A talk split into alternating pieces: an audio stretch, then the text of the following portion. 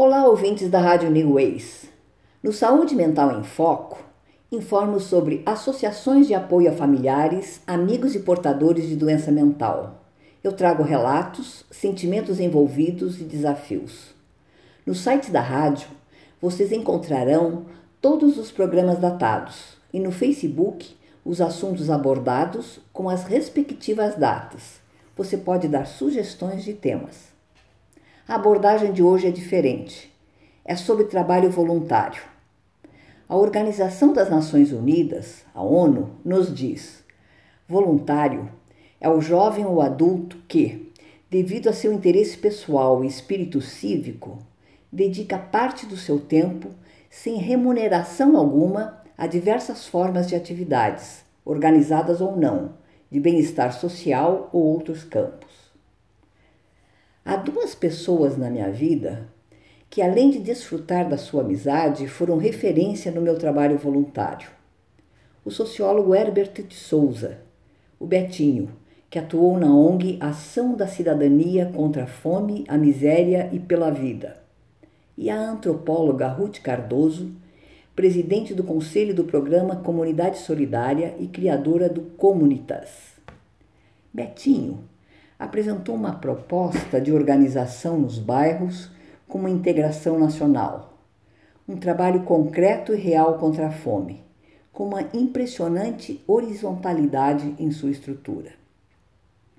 Ruth Cardoso conseguiu uma façanha idealizada por muitos: a união do governo, sociedade civil, universidades e empresas no combate à pobreza e exclusão social. Tinha como fator-chave de transformação programas de educação.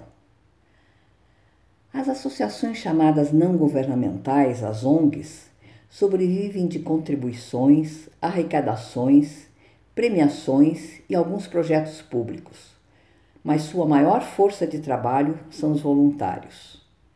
Doar tempo e talento é uma via de duas mãos. Ser voluntário é prazeroso, te faz sentir como agente transformador.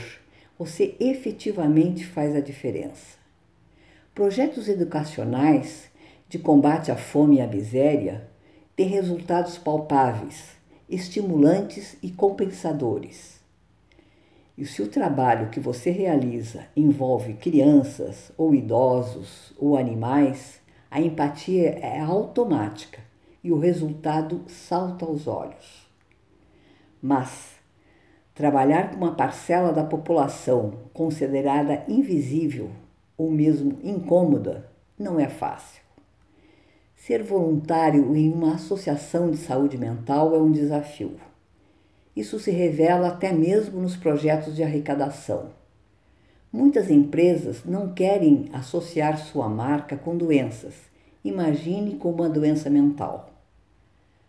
Na minha atuação no terceiro setor, eu descobri pessoas incríveis, com ou mesmo sem vínculo com essa área, mas que contribuíram com o desenvolvimento de vários projetos. Eu faço um destaque adicional nessas conquistas. Nós, os portadores, somos os maiores beneficiários no campo da informação, esclarecimento e troca de ideias. Mas na medida em que participamos ativamente como voluntários, na medida em que nos tornamos produtivos, aquela timidez ou baixa autoestima tão próprio de quem tem uma doença mental ou que saiu de uma enorme crise vai se transformando o trabalho voluntário nos dá confiança, permite retomar a vida. Eu posso, eu faço a diferença. A sensação de pertencimento a algo é quase indescritível. Esse é o destaque do programa de hoje. Até a próxima semana.